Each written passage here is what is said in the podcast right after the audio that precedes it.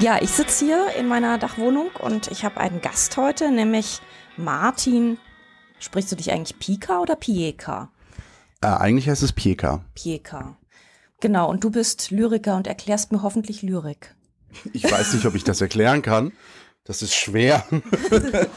ja, das finden, glaube ich, ziemlich viele Leute, weil ähm, immer wenn ich mit jemandem rede, hört man so, oh, Lyrik, da kenne ich mich nicht so aus und so, und da müsste man sich ja irgendwie so reinsteigern und so. Aber du bist ja eigentlich, finde ich zumindest, ziemlich zugänglich. Also, oder was machst du so für Erfahrungen? Bist du in so einer Lyrik-Bubble oder hast du auch ganz viele äh, Zuhörer oder Buchkäufer, die jetzt nicht die klassischen Lyrik-Fans sind. Oh, das ist ein Problem der Selbstwahrnehmung. Ich weiß ja gar nicht, ob irgendwer in Recklinghausen mein Buch kauft. Das weiß ich ja gar nicht. Und ich weiß dann auch gar nicht, ob der schreibt oder nicht. Ähm, die Lyrik-Bubble ist eine Sache, die eigentlich sehr schön ist. Nicht, weil wir uns darin einschließen, sondern weil wir tatsächlich regen Austausch hegen. Und da ist dann schön, dass man halt untereinander sagt, worüber schreibt man so, was für Techniken gibt's, mit wem kann man sich dann mal vernetzen, wenn man Fragen hat. Und ähm, das macht eigentlich ziemlich viel Spaß und das ist eine sehr offene Gruppe an Lyrikerinnen und Lyrikern in Deutschland. Das ist das Tolle. Ich glaube, ich kenne niemanden, bei dem ich auf Ablehnung oder so gestoßen bin oder auf Verachtung mhm. oder ähnliches. Ähm, das ist eigentlich ziemlich toll. Äh, und ich weiß nicht, wo meine Leserschaft überall ist. Also es ist halt, ich, ich kenne Freunde von mir, die nicht schreiben und mich lesen. Ich kenne Freunde mhm. von mir, die schreiben und mich lesen. Und ich kann ja nur auf die rekurrieren. Und da ist es, glaube ich, 50-50. Mhm. Mhm. Und auch das ist schon eine lustige Vermutung. ähm, ich würde gerne mal ziemlich am Anfang anfangen, nämlich wie kamst du eigentlich zum Schreiben, wie kamst du zur Lyrik und was machst du eigentlich sonst so im Nebenbei, wenn du nicht Lyriker bist? Weil ich glaube, die wenigsten Lyriker leben von ihrer Lyrik. Ich, ich würde behaupten, in Deutschland lebt kein Lyriker von der Lyrik. Mhm. Ähm, vielleicht eher von noch nebenbei Arbeiten im Kulturjournalismus oder Übersetzungen oder ja. eben das, was man nebenbei als Schriftsteller wahrscheinlich sowieso macht, nämlich schreiben. Mhm. Halt dann halt für irgendwas für Geld und für die Lyrik da. Also es gibt auch gut Geld manchmal für Lesungen, das ist auch immer schön und Lesungen sind auch das, was mir am meisten Spaß macht. Ähm, und von denen finanziere ich mir sozusagen allen Luxus, den ich nicht zum direkten Überleben brauche. Mhm, okay. Womit ich überlebe, ist momentan bin ich angestellt als Lehrer, weil ich Philosophie und Geschichte auf Lehramt studiere, in den letzten mhm. Zügen endlich. Äh, und damit so meine Miete bezahle und die, das bisschen Brot und Butter, was ich brauche. Und der Schinken kommt dann von der Lyrik. Vielleicht. ähm, wie, und wie, wie, wie war das bei dir eigentlich, ähm, jetzt mal so autobiografisch gesehen? Warst du so jemand, der schon in der Pubertät Gedichte geschrieben hat und dann irgendwie drauf hängen blieb? Oder wie war das bei dir? Ja, ja, total. Es fing alles in der Pubertät an, weil ich angefangen habe, ähm, eigentlich so Songtexte zu schreiben, so was Jugendliche so für sich machen. Und mhm. ich bin aber leider kein Musiker das ist so die nächste Sache. Der große Traum vom Rockmusiker ist mir verwehrt geblieben, weil ich nicht der Hammersänger bin, der ich gerne wäre. Aber ich glaube, dass es jeder dritte, vierte Lyriker ist jemand, der kein Sänger oder keine Sängerin hätte werden können. Was aber nicht schlimm ist, weil man anders lernt, mit, mit Musik und Text umzugehen. Also es, es, Musik war, glaube ich, der wichtigste Einfluss, warum ich angefangen habe zu schreiben, weil mhm. ich immer sehr textbezogen Musik gehört habe es ging mir nicht nur um die Texte, aber sie waren ausschlaggebend für mich. Ein guter Text, gut gesungen, ist für mich alles, was es braucht, um unglaublich heftige Emotionen hervorzurufen. Und das wollte ich auch können. Und da ich keine Musik habe, habe ich halt versucht, es ohne Musik zu machen. Und da kann mich dann halt einfach, irgendwann merkt man ja, dass jeder Songtext ein Gedicht ist. Also ich meine, die mhm. meisten Songtexte heute noch sind ja irgendwie gereimt mit Versmaß und die sind so krude, sie sind so was, die sind genau das, was wir alle gehasst haben in der Schule. Mhm. Aber wir hören es dann mit einem Techno-Beat an. Also. Okay, das ist eine interessante These. Das habe ich so noch nicht gehört. Ähm, Dein Telefon hat gerade geklingelt, war aber nicht wichtig. Wenn es wichtig war, kann ich später zurückrufen. ähm, und äh, schreibst du dann auch auf eine besonders musikalische Art? Ist das dann so ähm, das, was eigentlich deine Lyrik ausmacht? Weil ich glaube, da gibt's ja auch Leute, die sich an verschiedenen Dingen abarbeiten, an Vokabular, an äh, Fachsprache oder sonstigen. Und bei, ist es dann bei dir so ein bisschen die Musik? Oder die Melodik? Ja, und zwar Sprachmelodik. Ich glaube, irgendwann habe ich bei mir selbst gecheckt, worum es mir immer geht. Und das ist ganz häufig die Art und Weise, wie Sachen ausgesprochen werden. Mhm. Also die natürliche Sprachmelodie, wenn sich Menschen unterhalten und bestimmte Betonungen irgendwo reinlegen. Und diese Betonung manchmal leicht zu verschieben oder einfach ein, zwei Wörter auszutauschen aus standardmäßigen Sätzen, Floskeln, die man so benutzt, verändert das Ganze schon. Mhm. Und wenn man dann aber eben, entweder verändert man, verändere ich gerne die Melodie eines typischen Satzes, indem ich ihn in einen anderen Kontext stecke und dadurch durch den Kontext sich der, der Sprachgebrauch, die, die Sprachmelodie, der Klang verändert. Oder man wechselt halt ein bisschen was aus und dadurch verschiebt sich der Sinn eines typischen Satzes. Und damit arbeite ich total gerne. Eigentlich nehme ich nichts wirklich Neues. So, mhm. ich arbeite auch gerne mit Neologismen, wenn sie mir einfallen, aber das kann man nicht erzwingen. Ein guter Neologismus ist wahrscheinlich immer irgendwie spontan erdacht und nicht gewerkelt. Ähm, ich habe ja auch netterweise deine Bücher hier hingelegt. Vielleicht magst du einfach irgendwie ein, Stück vorlesen, weil wäre vielleicht ganz schön, weil dann, dann, dann wissen alle, wovon wir hier eigentlich reden. Hast du einen Wunsch? Äh, nee. Was ist denn so am typischsten? Das ist natürlich auch Quatsch, aber. Dann fange ich typisch mit einem Gedicht an, das ich typisch immer am Anfang einer Lesung lese. Und zwar aus super. dem einfachen Grund, weil es auch der Titel des Bandes kurz war, als ich an ihm arbeitete, aber dann ist es nicht geworden, weil er zu ich bezogen ist. Ähm, der Band heißt Amok Pervers oder Pervers, wie man möchte. Und das Gedicht heißt Ich bin kein Elitepartner. Ich bin kein Elitepartner. Wusstest du, dass Ameisen Mikrowellenstrahlung sehen und überleben? Wenn ich dich zerstückelte und in die Mikrowelle steckte, würdest du es nicht nutzen, mir an die Wäsche zu gehen? Ich bin derart prätentiös unelitär, dass ich gerne saufe und Freunden dann sage, wie sehr ich sie liebe. Ich streite gern, auch nüchtern. Ich will am Valentinstag zurückgelassen dieses Gedicht schreiben und mich ungeliebt fühlen.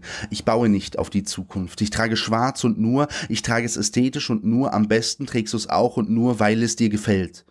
Du sollst mir nicht gefallen, gefalle mir. Wenn du einen Mann vergewaltigst, dann ausdrücklich und lang, er könnte ein Potential Rapist sein. Besser ist es. Denn wenn wir Hobbys tauschen, hast du mir allenfalls eins verschwiegen, behalt's für dich. Beziehungsstatus sollst du nicht teilen, du sollst ihn leiden, leide mit mir, einen. Verkupplung ist nur die Ausrede, wenn man nicht mehr voneinander loskommt. Für Trotzficken habe ich keine Zeit übrig. Wer will schon Kröten lecken statt die Partnerin? Und im Horoskop finde ich nur weitere Gründe gegen Online-Dating. Wenn ich meine Ängste teile, möchte ich, dass du dich mit mir fürchtest. Autophobie. Die Angst, alleine auf sich selbst gestellt zu sein.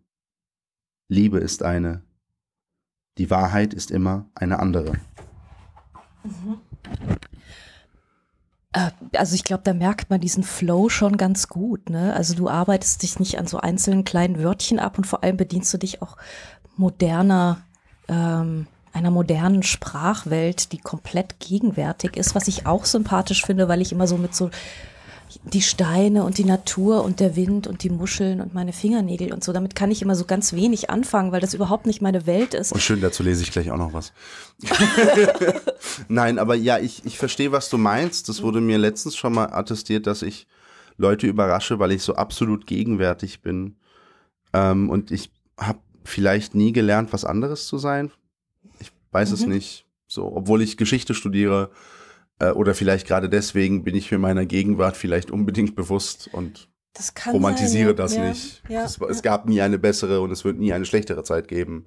Es, es gibt halt, also ja, ja, philosophisch gesehen könnte, könnte man sagen, es gibt nur die Gegenwart, aber man muss die eigene Zeit weder verteufeln noch irgendwie glorifizieren. Aber ich kann ja nicht aus ihr raus. Nee, ne? Nee, also wie gesagt, mir kommt das irgendwie auch vollkommen folgerichtig vor, dass man über gegenwärtige Phänomene schreibt, weil die sind ja eigentlich doch am nächsten an einem dran. So.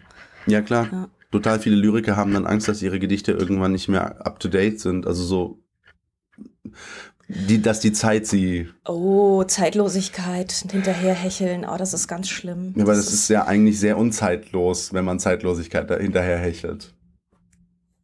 Ja, also ich kenne das so ein bisschen ähm, von ganz vielen Straßenfotografen. Die wollen dann alle so schöne Schwarz-Weiß-Bilder, wie man sie in den 60ern gemacht hat und wollen dann keine Autos drauf haben und am besten nur komplett zeitlos angezogene Menschen und irgendwie so gar keine Gegenwart.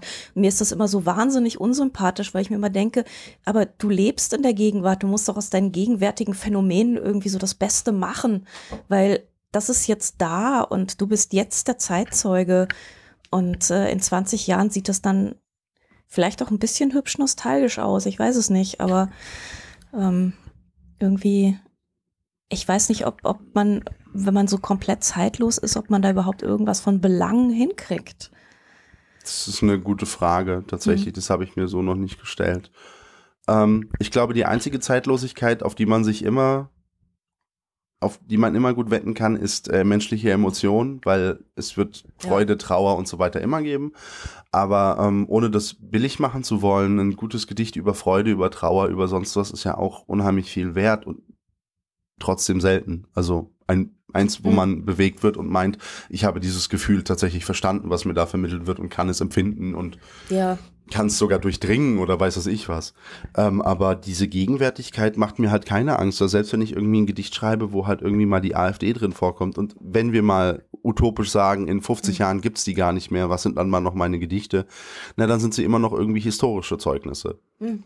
So, und wir haben auch nicht aufgehört, irgendwie Kästner zu lesen oder Brecht zu lesen. Und äh, natürlich ist die Zeit nicht mehr dieselbe. Ja, und trotzdem funktionieren die Texte noch. Ich finde zum Beispiel total faszinierend, ähm, oder was so meine Gedichtepoche ist, wo ich immer denke, so, die spricht mich total an, ist so diese alten Metaphysical Poets, so John Donne und sowas. Und die sprechen immer die ganze Zeit von irgendwelchen Schiffen und Seefahrtsgeschichten und das ist deren irgendwie Lieblingsmetaphernwelt. Aber trotzdem habe ich das Gefühl, so, dass das ich verstehe, was er meint und ich verstehe die Gefühle dahinter total gut irgendwie. Hast du viel mit Schiff und Seefahrt zu tun? Äh, inzwischen, aber ah, okay. eigentlich, als ich, als ich studiert habe, irgendwie gar nicht. Mhm. Ähm, inzwischen bin ich ja bei der FAZ unter anderem für Seereisen auch zuständig, oh. was, was mir aber so ein bisschen angetragen wurde. Also das habe ich mir jetzt auch nicht ähm, Das ist so eine völlig zufällige aber Sache. Hat das, deine, hat das deine Sicht auf, die, auf diese Lyrik verändert? Oder? Ähm, nee, eigentlich nicht. Eigentlich nicht. Hm glaube ich. da, müsst, da muss ich noch mal drüber nachdenken. Das kann ich jetzt so nicht beantworten. Aber ähm, nee, das ist so halt genau dieses Phänomen. Also du nimmst irgendwas, was in dieser Zeit wahnsinnig wichtig war und äh, aber trotzdem kommt's an. Auch wenn du heute keine, nicht mehr navigierst oder nicht mehr ähm, keine, keine Sextanten mehr benutzt oder sowas. Ich mag das Wort Sextant, schön, dass du das bringst. ähm, ja, natürlich. Und ich meine, auch wenn sich Sachen verändern, ein, ein, ein Gedicht über eine Schifffahrt, über das, den, Vers also den Versuch, irgendwo anzukommen und auch die Schwierigkeit, also ich meine, das ist ja gleich eine Metapher fürs Leben und so, irgendwo mhm. ankommen, schwierige Reise. Natürlich kann man da alles reininterpretieren. Aber es ist ja auch eine, eine Kunst, ein Gedicht so gut zu schreiben, dass dann halt jeder irgendwie, der eine sieht seinen Umzug in ein anderes Land da drin, der andere seine Hochzeit und noch ein dritter sonst was. Mhm. Dann ist es ja auch vollkommen wurscht, dass es fast schon nur eine Leinwand ist, aber für jeden ist es eine Leinwand, die sofort funktioniert hat, die man sofort bespielen wollte. Es gibt ja auch genug Gedichte, die liest man, die das versuchen und vielleicht einfach nicht schaffen. Also ich meine, die meisten mm. Gedichte sind, sind zum Scheitern verurteilt, ja. Aber ja, deswegen muss halt, man umso mehr schreiben. Das ist ja immer so. Also man, man macht ja auch wahnsinnig viel Mist, wenn man so äh, irgendetwas produziert, ist ja wirklich einfach Klar. ziemlich viel Ausstoß dabei. Und es ist ja auch blöd zu denken, alles wäre gleich ein Kunstwerk. Ich habe einen Freund, der studiert Kunst. Äh, wenn er mal ein Bild findet, das ausstellungswürdig ist, da hat er wahrscheinlich noch irgendwie fünf, die er dann einfach wegschmeißen möchte, hm. dann nebenbei produziert. Ja. Und ich meine, das macht er dann nicht, sondern versucht ihn noch zu verarbeiten und sonst mhm. was oder neu zu machen. Aber ähm, das ist ja eine Sache, die man bei einem Autor nie sieht. Ja? Die Lektoratsversion, den Ausschuss. Mhm. Ja. So, ja. dass da jetzt ein Gedicht von mir drin steht, aber dass ich davon zehn Versionen hatte, wo ich dran rumgefeilt habe und immer mal was gelöscht, was hinzugefügt habe, das alles sieht man ja nicht. Will man ja auch nicht. Also im Endeffekt will man ja das Kunstwerk haben. Ja.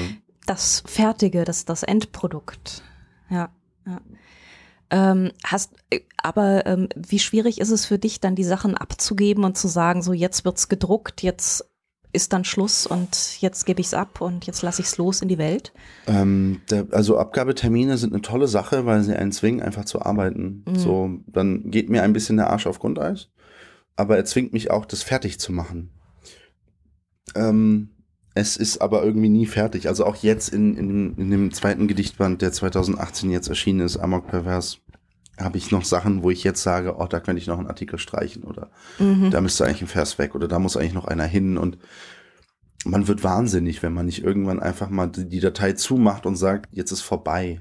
Das und Schlimme ist, diesen Punkt zu finden, an dem es richtig ist. Wenn du das bei Lesungen dann immer wieder liest und denkst so, ah, es ist falsch, aber das veränderst du dann nicht oder so, sondern aber das lässt Ich glaube, du auf Lesung verändere ich es dann schon. Vor ja. allem, wenn es besser klingt und besser zu lesen ist.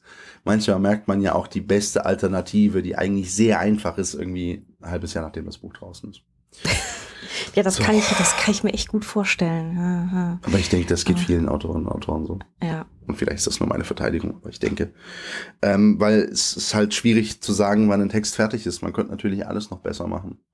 Aber es ist schwierig irgendwann, also es ist auch gut irgendwann aufzuhören, weil ich glaube, ich habe schon häufiger das Phänomen von zu guten Texten gelesen, an denen man sich dann halt nicht mehr reibt, weil sie so glatt sind, mhm. dass man zwar alles am richtigen Platz findet, aber es irgendwie nichts mehr auslöst in einem. Es ist irgendwie nicht offen, ne? Es hat so keine offene nicht, Stelle. Genau, so. und es bleibt auch nicht hängen irgendwie. Ja. Also es kratzt einen nicht, man kann nicht hineinschlüpfen mit den Gedanken. Hm. Es bleibt nichts hängen, es ist nichts widerspenstig. Also es ist auch irgendwo die Möglichkeit dann zur eigenen Reflexion genommen, also zur, zur mhm. Eigenheit im Text. Das ist ja, ja, auch eigentlich das, was wir alle irgendwie, was mich an Texten, glaube ich, am meisten fasziniert, dass man äh, als Person, die es liest, eine Eigenheit bekommt in einem Text. Mhm. Du hast gesagt, du hast noch was mit, mit Natur und, und, und Sturm und Wind. Wind, ja. Ja, das, das, ja. Das wäre doch jetzt noch schön. Wind ist doch immer schön. Ähm, sind äh, drei Gedichte, von denen ich das erste lesen werde. Und voran ist ein Motto des polnischen Lyrikers Czesław Miłosz gestellt. Das ist aus einem Gedicht von ihm, aus der Übersetzung.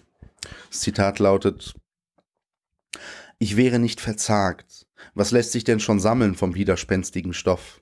Nichts, bestenfalls das Schöne. Und so hat uns die Kirschblüte zu genügen, die Chrysantheme und das Rund des Vollmonds. Und die Kirschblüten und wieder sind wir glücklich. Du geigst mein Haar und Wind will noch nicht aus seinem Nest schlüpfen. Kirschbaum sei gnädig mit uns, wir sind lange nicht mehr wir gewesen. Der Frühling kennt keine Nachsicht, blühe und vergehe oder vergehe simpel, wie Wind. Aus meinem Haar Blütenblätter fällen will, eine Guillotine, Ach, auch wenn ich mir eine Handvoll in die Hosentasche steckte, du sonderst mich und Kirschblüten. Ihr letzter Tag auf Erden, schon morgen beerdigt und wir flüstern ihnen zu, dass wir dabei sind. Trag sie noch etwas im Haar. Was frei ist, geht zugrunde. Kirschbaum sei gnädig. Wenn das Freiheit ist, macht sie dich unheimlich hübsch. Kirschblüten. Ein Lieblingsbaum, glaube ich. Ja? Ja, ja. Also ich hasse die Farbe rosa, aber das Rosa von Kirschblüten finde ich einfach wunderschön. So. Und wahrscheinlich ist es der krasse Kontrast zwischen dem künstlichen Rosa, das überall verwendet wird, um irgendwie plakativ mhm. oder auffällig zu sein und dem das einfach vorkommt, weil es den Blättern keine Ahnung, ob die dann mehr Licht aufnehmen oder anderes Licht oder die Blüten. so ein paar Guillotinen und Hosentaschen sind dann trotzdem drin, ne? Das, das bricht die Sache dann irgendwie auf angenehme Weise. Ja, das, ja, also eins dieser, eins der anderen zwei Gedichte habe ich letztens mit einer Schulklasse besprochen und die haben das halt im Vergleich mit romantischer Lyrik gemacht. Mhm. Weil die ja so vollkommen in die Natur und aus der Stadt weg und bloß von, dem, von der bösen Zivilisation. Ähm, und da habe ich gesagt, ja klar, also ich kann ja nicht aus mir heraus und wenn ich über die Natur schreiben will, kann ich das nur machen, wenn ich in der Natur bin. Ich, ich glaube, mein Problem ist, dass ich nicht von mir wegkomme, wenn ich schreibe. Das ist so, das kann ich nicht, aber das muss ich auch nicht können, habe ich das Gefühl. So, wenn ich es gut mache, funktioniert es auch so. Nee, ich finde das auch gar nicht schlimm, weil eigentlich äh, finde ich sogar ehrlicher. Weil so das, wenn man, wenn man immer so tut, als, als würde man irgendwas abstrahieren und sich an irgendwas ranwanzen, an was Fremdes, was nicht man selbst ist, das kommt mir immer nicht so richtig ehrlich vor. Ich weiß es nicht, weil. Ja, die hm. Frage der Ehrlichkeit bei Lyrik ist ja auch eine interessante, weil, also, wer weiß, ob ich das alles überhaupt erlebt habe oder muss ich das erlebt haben, um das schreiben zu können? So, die Frage ist ja, wo wir Ehrlichkeit bei Lyrik ansetzen wollen würden. Das ist ein lustiger Begriff aber bei Naturlyrik auch interessant. Weil was ist eigentlich, also, weil wir die Natur halt immer noch über Pflanzen und Hm. Schmetterlinge definieren. Und warum ist ein Haus für uns keine Natur? Naja, Ehrlichkeit bei Kunst bedeutet ja, glaube ich, dass du so ungefähr weißt, wer du bist und was du für einen Blick hast und was Mhm. du für einen Blick richtest. Weil ähm, wenn man irgendwie da selbst unsicher ist oder nicht genau weiß, aus welcher Position man was anguckt, dann wird es sehr schnell irgendwie so Ach sehr schwammig. ne? Interessant, Ehrlichkeit bei Kunst ist die Position des Künstlers und vor allem das Wissen darüber. Ja, das ist, Ja. Eine, das ist ein sehr interessanter Punkt. Also das habe ich mir so auch noch nicht gedacht, aber natürlich, jeder, jeder Maler, der irgendwas malt, jeder Bildhauer muss ja wissen, warum er welche Perspektive wählt und die jemandem zeigen möchte. Und da muss Mhm. er sich ja erstmal bewusst werden darüber, was hat er für eine Perspektive darauf. Genau. Und ich glaube, das war auch ein ganz wichtiger, ganz wichtiger Leitpunkt, so ein Leitfaden für mich beim Schreiben des zweiten Gedichtbandes, weil es da doch sehr um das Verhältnis zwischen äh, ich und Gesellschaft ist immer so ein blödes Wort, aber Umwelt, Gesellschaft, Mitmenschen, Politik, Liebe, alles Mögliche, ob, ob es Flaschenpfandsammler sind, die man antrifft oder Pornos, die man guckt. Dieses ganze Verhältnis zwischen einem Menschen und der Umwelt, die er halt hat, die ihm begegnet, ähm, da ist halt eben auch immer wichtig, wie man sich selbst anschaut und Mhm. wer man selbst ist in diesem Verhältnis. Wie viele Gedichtbände hast du jetzt? Die, also ich habe zwei von dir. Es, es gibt die zwei, es gibt den Bastard Echo von 2014, den Amok Pervers von 2018 und es Mhm. gibt 2016 ein Buch, das ich, ein E-Book, das ich geschrieben habe, zusammen mit Jan Kuhlbrot.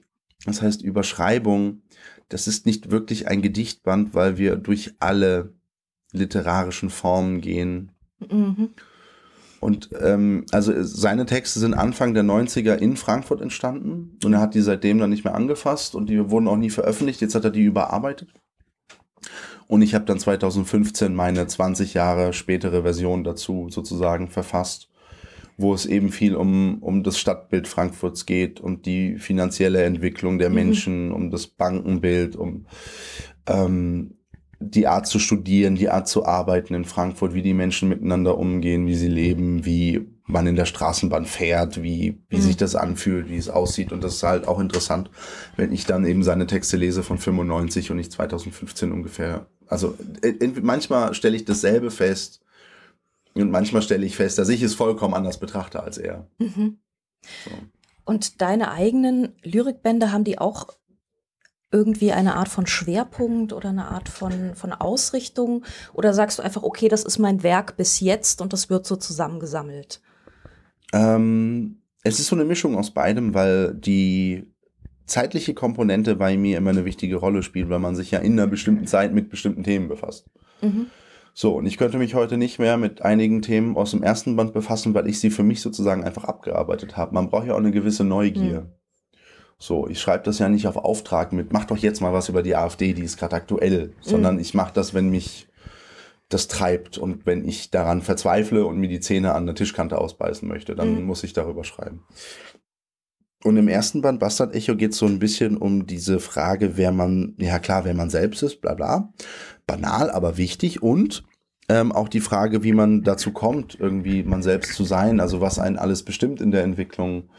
Wie ist das mit dem Elternhaus? Wie ist das mit ähm, Erlebnissen? Wie ist das mit Drogen, Alkohol? Wie ist das mit äh, abends tanzen gehen? Wie wichtig kann das für eine Person sein? Wie ist das mit dem, mit, äh, für mich war Georg Büchner damals unheimlich wichtig. Mhm. Ist es immer noch eigentlich. Muss ich bald mal wieder mit Schülern machen, denke ich. Ähm, und das ist so eine, so eine Form, ich meine, der heißt deswegen auch Bastard Echo, weil ich diese Figur des Bastards für mich eingenommen habe. Ähm, weil ein Bastard ja immer irgendwie zwischen zwei Gesellschaftsschichten, also zwischen zwei Mhm. Schichten steht und zu keiner wirklich gehört, aber irgendwie zu beiden.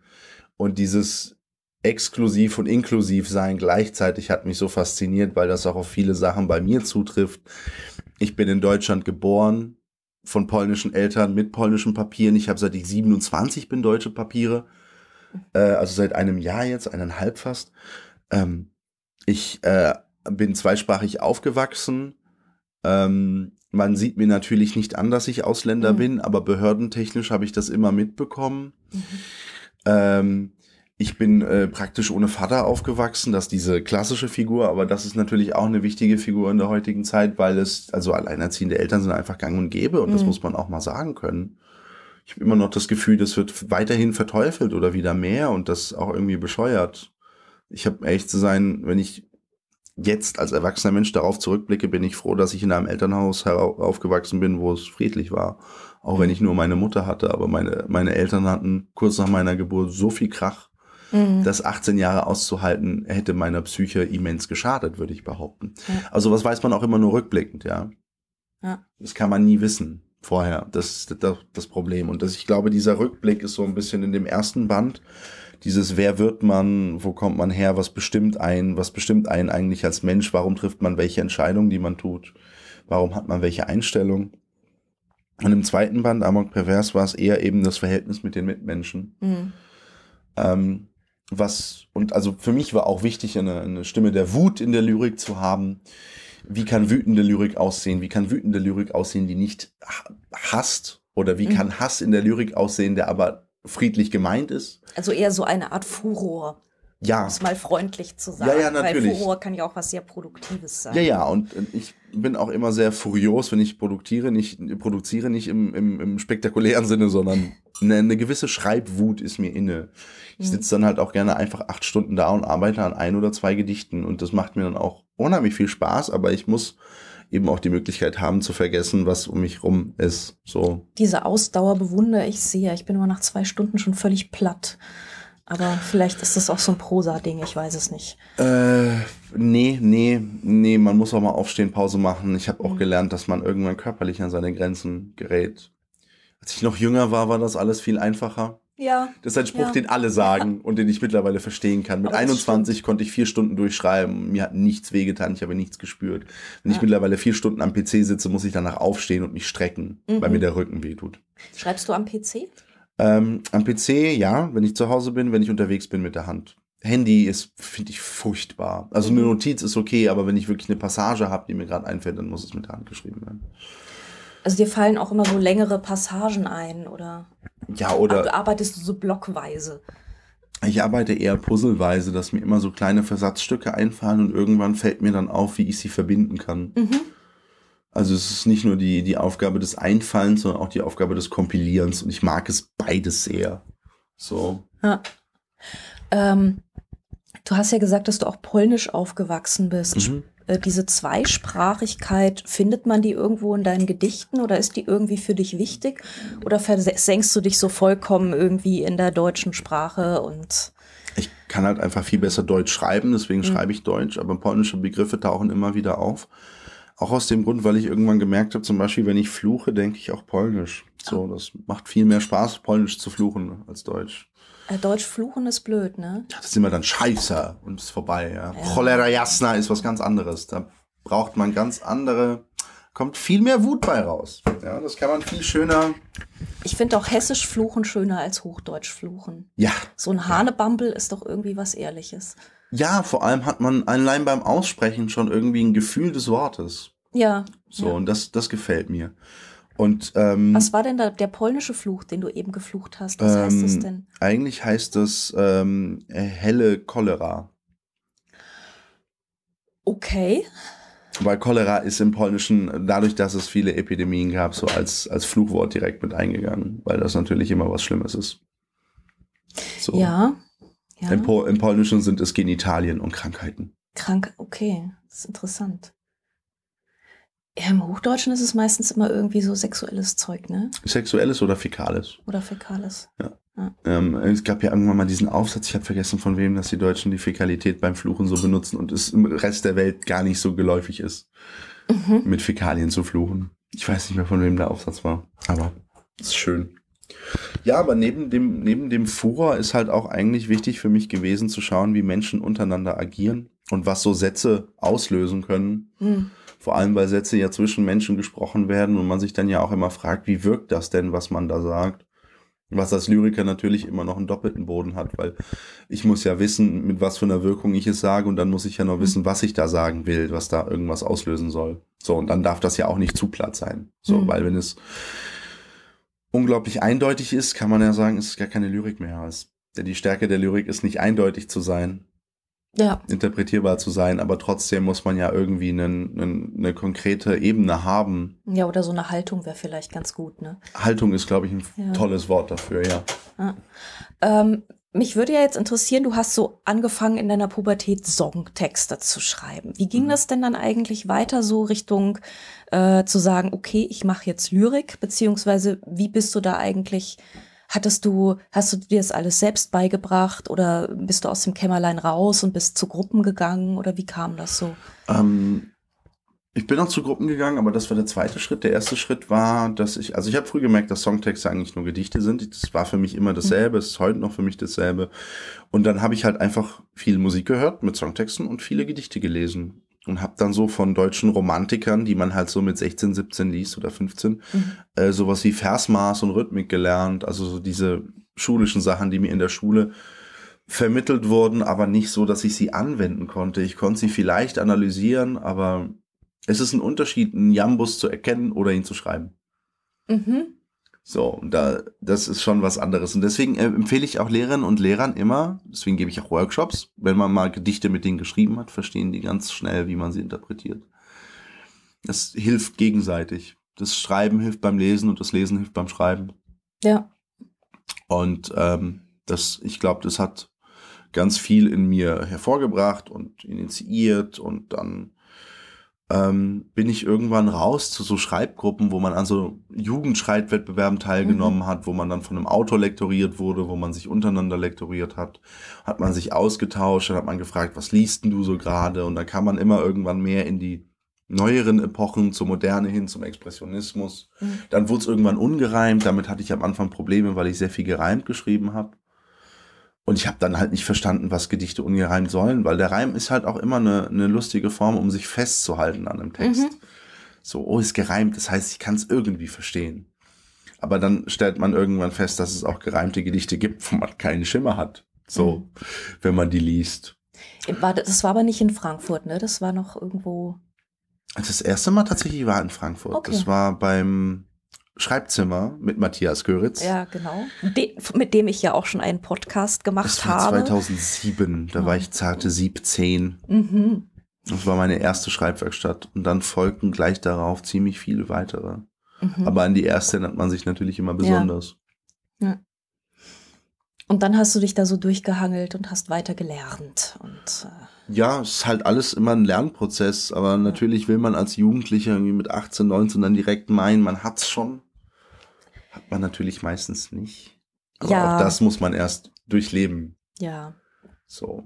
Und dann bin ich besser geworden und habe mich von Wettbewerb zu Wettbewerb, von, von Schreibwerkstatt zu Schreibwerkstatt gehangelt, habe geschrieben, habe geschaut, wie kann ich meine Texte besser machen, was ist eigentlich mein Steckenpferd, habe ich irgend, habe ich einen Stil, so die Terrorfrage gewesen, habe ich sowas überhaupt, bin ich nur ein Nachmacher?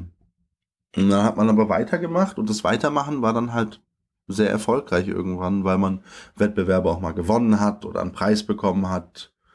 Und 2014 kam dann halt auch das erste Buch. Und das Mhm. war dann, ähm, glaube ich, so das Du hast, glaub Beste in du, meinem Leben zu dem Zeitpunkt. was war denn so, ähm, was hast du denn Großartiges gewonnen? Äh, ich, also das Größte am Anfang Also du hast war ja diesen- 2012 der Open Mic. Mhm.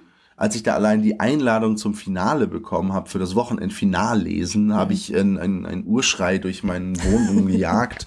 Meine Nachbarn erinnern sich vielleicht noch. Ähm, ich war einfach so froh, weil allein an dem Finale teilzunehmen heißt, dass man Mhm. vom, vom Literaturbetrieb ernst genommen wird und dass die Texte wertgeschätzt werden. Und dann habe ich ihn auch noch gewonnen an meinem Namenstag am 11. November 2012, Mhm. das weiß ich noch. In Polen ist der Namenstag ja wertvoller als der Geburtstag, Mhm. weil da ist ja ein Heiliger, der geehrt wird und das ist natürlich katholisch und so. Also es kam alles zusammen an Ja, diesem wunderbaren Und Tag. es war, und es war wunderbar, weil ich ähm, von einer hervorragenden Jury von Autoren, die ich respektiere und sehr mag, ähm, für einen sehr guten, also für gute Lyrik ausgezeichnet wurde. Das waren so deren Worte und es hat mich so gefreut, dass ich geweint habe und es nicht fassen konnte in dem Moment. Ähm, und War das dann sowas, was dann auch äh, neue Perspektiven eröffnet hat, wo es dann leichter ging irgendwie? Ja, ähm, ich habe dann sozusagen dadurch auch meinen Verlag gefunden. Okay. Weil, also ich meine, du kennst ein bisschen die Literaturlandschaft und du weißt wahrscheinlich, wie der Hase läuft. Niemand wartet vor dem Verlagsgebäude und ruft Manuskripte, Manuskripte her, sondern die Verlage wollen halt auch aus, aus, auch aus wirtschaftlichen Gründen mhm. eine sichere Nummer haben. So, jetzt ist ein Lyrikverlag sowieso keine wirtschaftliche Nummer, weil damit niemand Geld verdient und mein mhm. Verlag macht halt Lyrik und Illustration ausschließlich. Das Verlagshaus Berlin. Genau, das Verlagshaus genau. Berlin. Das und das heißt, die machen sowieso nur Leute, die sie absolut für gut befinden, weil sie werden damit kein Geld verdienen. Der mhm. Verlag äh, hält sich im besten Falle selbst, die haben alle Jobs, die machen das aus Leidenschaft. Mhm. Ähm, und dadurch ist dann mein Verleger auf mich aufmerksam geworden. Und er verriet mir letztes Jahr, dass sein, seine Haltung war so, erst hat er den Namen gesehen, dachte sich, oh, den kenne ich ja gar nicht. Und dann hat er von vielen eben was über mich gehört und gesehen, dass ich den Open Mic gewonnen habe. Und hat dann gesagt, oh, warum kenne ich den noch nicht? Mhm. Und es ist halt eben immer so, dass natürlich junge Stimmen in der Literatur es immer schwieriger haben, weil sie haben keine Preise. Die Leute wissen nicht, ob sie sie ernst nehmen können. Wie stehen sie dazu? Es ist halt immer einfach, ne, jemanden, der schon völlig bepreist ist, hinterherzunicken und zu sagen, ja, ja, super. Mhm. So, es ist halt schwierig zu sagen, nee, da ist jemand jung und der macht aber gutes Zeug. Weil damit läuft man halt Gefahr, dass jemand sagt, nee, du, das ist eigentlich völliger Mumpitz. Und dann steht man mit seiner Meinung vielleicht alleine da. Ja, man muss halt überhaupt mal eine Meinung haben, ne, zu Sachen. Also, ästhetische Kriterien äh, und, und eine Haltung zu einem Text zu entwickeln, ist jetzt auch nicht so einfach. Stelle ja. ich immer wieder fest. Ja. Haben erstaunlich wenig Menschen. Ja, weil es auch eine, in der Praxis fehlt. Und ich glaube, um da wieder zu deiner ersten Frage zurückzukommen, ähm, Lyrik würde einfach dadurch bekannter sein, wenn mehr Menschen sie lesen würden, haha, aber auch dadurch, wenn sie einfach Zugang kriegen würden. Also, mhm. wo steht denn noch ein Lyrikregal? Wer geht denn da hin? Wer steht denn da drin? Also ich meine, wenn man zu Thalia geht, steht da Rilke, mhm. Jan Wagner ja. und Julia Engelmann. Ja, wenn es hochkommt. Baby. Ja. ja. Und ähm, das, das läuft halt nicht. Also das, das bringt halt nichts. Und dann wissen halt auch die Leute nicht Bescheid und woher sollen sie es auch wissen? Also ich meine, das ist so ein bisschen das Problem, dass wir alle in der Versenkung sind, weil wir so ein Underground sind, aber nicht, weil wir uns verstecken, sondern äh, kommt halt selten jemand da, der, der Hallo sagt. Also es kommt halt selten jemand vorbei. Dabei sind alle, es gibt so großartige Lyrikerinnen und Lyriker gerade in Deutschland. Könnte Julia Engelmann sowas wie ein Einstieg sein, dass sich Leute vielleicht mal grundsätzlich wieder damit befassen, etwas zu lesen, was kein langer Prosatext ist? Ähm, es könnte sein, aber die Frage ist ja nur, ob es ein Prosatext mit Absätzen ist. Hm. Ich weiß es nicht. Aber ein Einstieg könnte es sein. Hm. So. Ähm, warum nicht? Wenn Leute sie gerne lesen, sollen sie sie lesen, aber ich finde es halt komisch, dass das überall steht und der Rest halt nicht. So, also Lyrik. Ja. Einfach Lyrikerinnen und Lyriker. So, es gibt in Deutschland ja genügend davon. Also ihr seid ja auch, äh, ihr habt ja eine wunderbare Veranstaltungsreihe namens Salon Fluchtentier. Ähm, vielleicht ist das auch die Gelegenheit, dass ich endlich mal fragen kann, wie kam es eigentlich zu diesem Namen? Weil ähm, da gibt sich ja auch eigentlich so die halbe Lyrikszene immer wieder mal die Klinke in die Hand. Also Ein, ihr habt immer super mhm. Gäste, ne? Ja, genau. Also Salon Fluchtentier heißen wir. Wir sind eine Lyrik-Initiative, sage ich immer. Wir sind ein freier Verbund verschiedener Autorinnen, Autoren, die sich für Lyriklesung in Frankfurt einsetzen, weil es uns wichtig ist und weil wir eben auch zeigen wollen, mhm auch da meine These, Lyrik braucht Öffentlichkeit, dann finden die Leute das ganz schnell toll. Ja? Es kann über Lesung gehen, mhm. das machen wir und ähm, wie es zu dem Namen kam, Salon Fluchtentier ist eine lange, ist ein langer Chatverlauf gewesen, wo wir nach einem Namen gesucht haben und irgendwann stand das mhm. fest und es gab wenig bis keine Einwände und es ist halt immer so, wenn sich irgendwie zehn Leute diskutieren, wird immer irgendjemand einen Einwand haben, das ist auch okay. Und man muss sich auch nicht vollkommen einig über alles sein. Und mhm. am Ende ist es auch nur ein Name, aber man braucht halt einen Namen, damit die Leute einen wiedererkennen, damit die Leute wissen, wonach man sucht. Ja. So, Namen sind eine komische Sache. Ja, ja aber es ist ja auch sehr markant. Also ja. mir hat sich das irgendwie sofort. Äh, der Salon macht was, ja. Ja, ja. ja. Und das ist ja auch, ähm, da kommen ja auch Leute. Also es ist jetzt nicht so, dass da nur so drei Freaks sitzen, sondern. Also ja, manchmal haben wir Lesungen vor zwölf Leuten, manchmal sind irgendwie 60 da. Mhm. Das ist wie immer bei allen, alle Veranstalter werden das sagen. Es ist so abendabhängig und manchmal so zufällig. Wir hatten Lesungen, wo ich dachte, boah, das wird bombastisch und da waren mhm. zwölf Leute da. Aber die zwölf Leute waren alle begeistert. Also will ich nicht meckern, weil für wen macht man es denn? Für die Leute. Und so viele kommen, so viele kommen eben. Ja. ja. Ähm, dann darf man auch nicht grämen, weil man macht's ja genau für die, die kommen. Man macht's ja nicht für die, die nicht kommen. Ja. Ja. Also das ist so eine Möglichkeit, dass man immer wieder Lesungen macht und äh, dann gibt's Bücher. Also es tut sich was. Gibt's auch, bist du auch bei Zeitschriften dabei? Weil das ist ja, glaube ich, dann auch noch so ein Forum, was Also Literaturzeitschriften meinst Ja, du? Oder? Ja, ich ja. habe bisher echt viele Veröffentlichungen und habe das in den letzten, im letzten Jahr völlig schleifen lassen, weil ich einfach zu viel zu tun hatte. Mhm. Und jetzt sende ich vielleicht mal wieder ein bisschen was ein. Ich bin nicht fest bei einer Zeitschrift oder so, sondern wenn, dann sende ich halt ein paar Gedichte ein und die können sie halt nehmen oder nicht, wenn sie wollen. Mhm.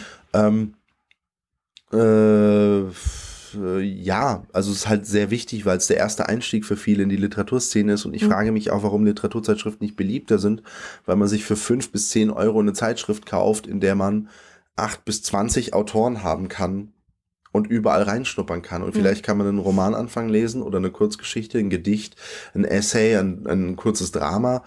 Ähm, Mhm. Ich verstehe halt auch nicht, warum das nicht beliebter ist. Es ist eigentlich eine super Methode Mhm. einfach auch um Leute kennenzulernen, Texte kennenzulernen oder was Neues zu lesen einfach. Tut sich denn im Internet was in Sachen Lyrik? Äh, ich glaube schon. Ich bin, ich bin natürlich sehr im Internet aktiv. Es gibt viel Austausch, es gibt offene Netzwerke. Ich habe garantiert 200, 300 Leute allein bei Facebook Hm. und man schreibt sich mal und dann lädt man mal jemand auf eine Lesung ein oder man sagt, hey du, ich bin nächsten, nächste Woche in Dresden oder weiß ich wo, ist irgendwas mit euch, es findet eine Lesung statt, kann man sich Mhm. mal treffen.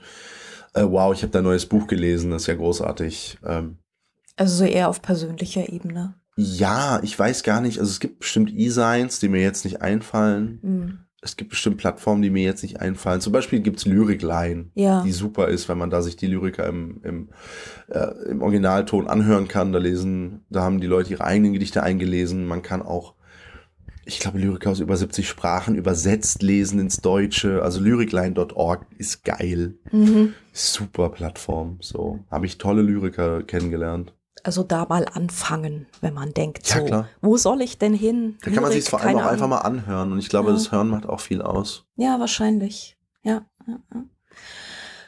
Magst du zum Schluss noch was lesen? Zum Äh. Rausschmeißen vielleicht? Ja, ja, ja, ja, ja. Zum Rausschmeißen habe ich auch was. Ein sehr, Sehr gut. betrunkenes Gedicht. Ah, sehr gut. Ich glaube, jeder kennt den Fall, wo ein Freund, eine Freundin vom Lebenspartner verlassen wurde und man geht dann halt mitsaufen, weil man die Person nicht alleine lassen möchte. Ja.